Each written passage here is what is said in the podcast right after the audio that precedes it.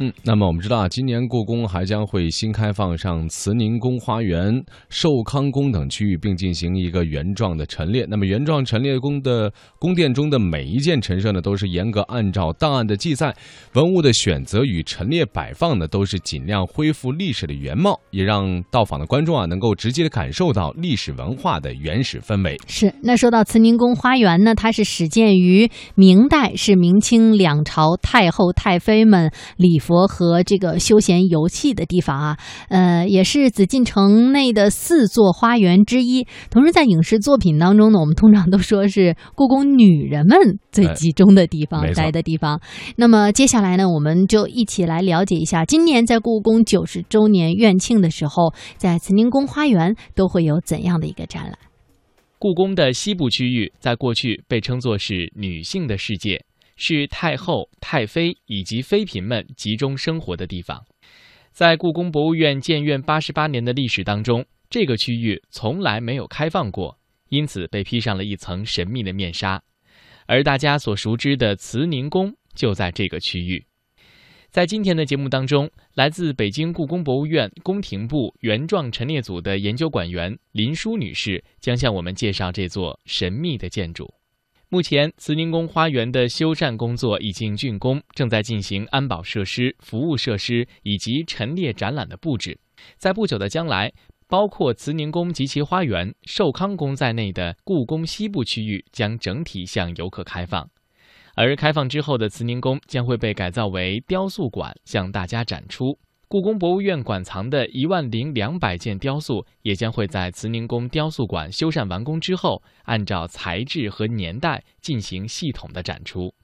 林叔告诉我们，为了更好地向观众来展示慈宁宫的全貌，这次的展览将分为原状展和专题展两个部分。这个雍正十三年，那个雍正死了以后，乾隆呢特地给他建的，当时是以修理那个慈宁宫的那个名义建的。建完了以后呢。现在这个吧，就是中轴线寿康宫后殿，还有就是就是这个潍坊正中的几间哈五间哈，都是皇太后用的。这五就是中轴线上的这个呢，都是那个原状陈列。这个东配殿呢，是可以称为那个皇帝的御座房，是这个寿康宫，就是这皇太后院落里头哈，唯一的是皇上专门用的房间。这个是那个御座房，所以呢，通过这个呢，我们就是准备是。在这个中轴线还有这个御座房哈，这个是原状展，而两边的这个厢房等于这是第一展厅、第二展厅、第三展厅、第四展厅。这其中有三个展厅呢，还是围绕着这个重庆皇太后呢选的是专题展。专题展呢，因为原状只能展示她的日常生活，那个专题呢，我们等于就是说，呃，把重庆皇太后从她那个当那个皇太后母仪母分成那个三个小的专题，一个是母仪天下。一个是慈寿无疆，就是她怎么过万寿节；还另外一个呢是那个母子情牵，就是那个皇上和皇太后之间的这种这种牵挂啊、交流啊，就是那个母慈子孝吧，反正就展现这个。第四个展厅呢，然后我们基本呃现在定的呢，就是作为影影那个影音室，放一个相关的一个小的专题片儿，然后墙上呢挂着这是那个呃皇太后的一些那个规制啊。还有那个，就是除了重庆皇太后，别的皇太后在紫禁城里居住哪儿，就是等整个有一个大概介绍。为了最大限度地还原慈宁宫原来的模样，工作人员做了大量的工作。而为了将慈宁宫的陈设细节呈现在观众面前，从整理陈列到考证典故，林叔和他的同伴们用了整整六年的时间。接到任务以后呢，就是首先我们就是确定这个。这个复原的时间呢，他为谁建的？然后我们先先考清楚了，说这个原来是没有的，就是雍正十三到乾隆元年，他是围着寿康宫把这个徽房子呀都建了，所以就是从这当中吧，哈，我觉得是最能体现出等级的差别。这边这么大的一个寿康宫三层的院落，还是皇太后一个人住，其他的太妃呢就住在这些个就是徽顶的这房子里头，就雍正的其他妃子哈都是住在这边，他是叫。这叫那个东三所，这叫那个后三宫，是吧？而这个皇太后呢，就是这寿康宫，她一个人住的这些。她的这个房顶呢是那个黄色的琉璃瓦的。还有一个什么最大的障碍就是什么呀？就是清宫按说应该他留下有一个陈设档，每个屋子里都放什么？但是不是每个每个房子里都有陈设档，就是没有陈设档的反而占多数。这个寿康宫呢，就是属于这样，就是说没有一本陈设档可以参考，甭管是，呃乾隆时期的，哪怕是晚清的时候、光绪的时候陈设档也可以啊，它就一本都没有。呃，这样呢，我们呢主要是，呃，就是查的是，就是乾隆朝的活祭档，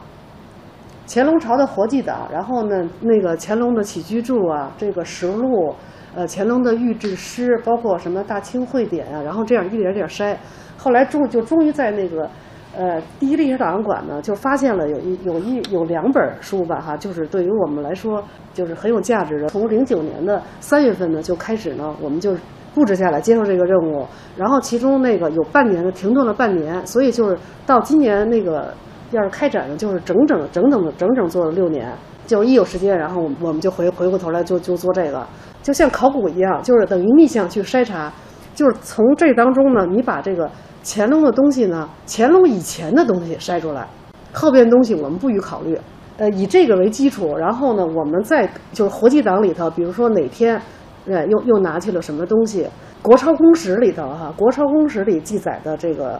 寿康宫的情况，但是国国朝公史里头呢，它只记载了说的那个寿康宫呢，当时它只记载了皇上写的这个对联儿。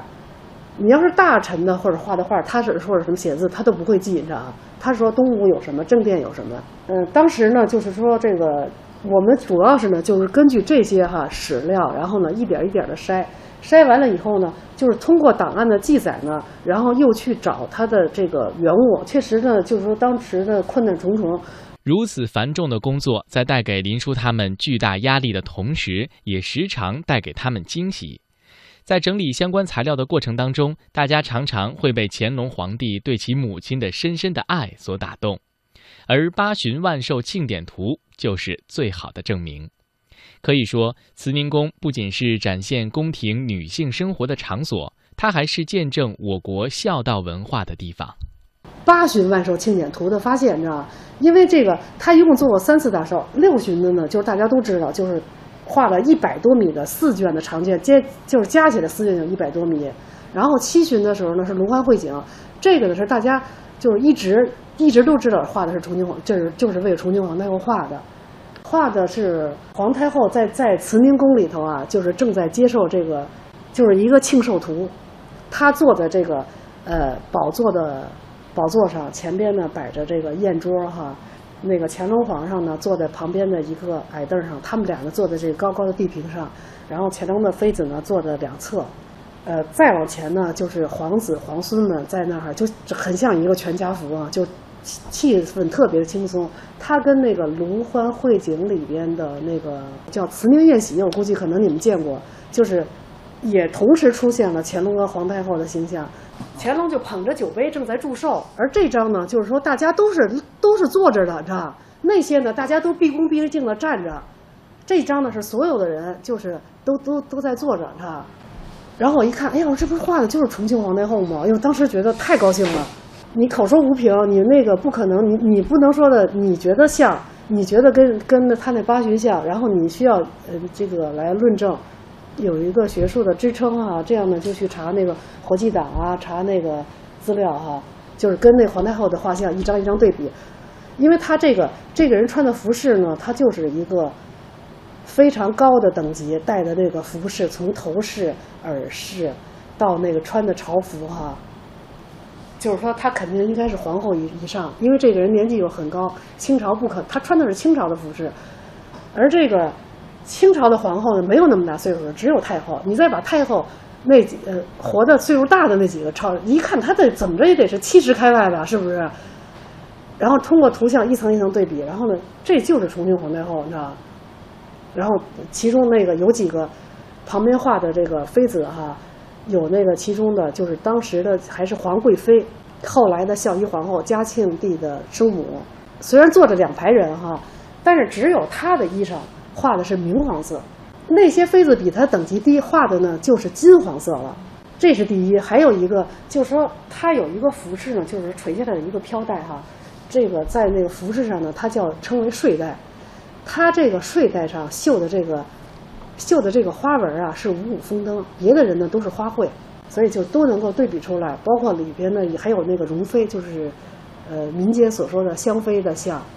都有。这件东西给我的印象，就是给我的一个特别大的惊喜。它最早呢，就是画完了以后呢，就是最早它贴在那个就是寿安宫里头，就是皇上庆寿的。在发现了一个那个乾隆五十五年的有一个寿皇殿的陈设册里头啊，谈到了这么一条，说乾隆五十五年的时候，从寿康宫的二层殿哈请出了这个嘉庆图一幅，是吧？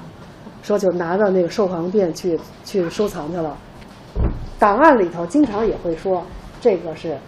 头层殿、二层殿、三层殿。所以呢，就这次呢，我们把这张画呢啊，就是贴在了寿康宫的那个墙上了。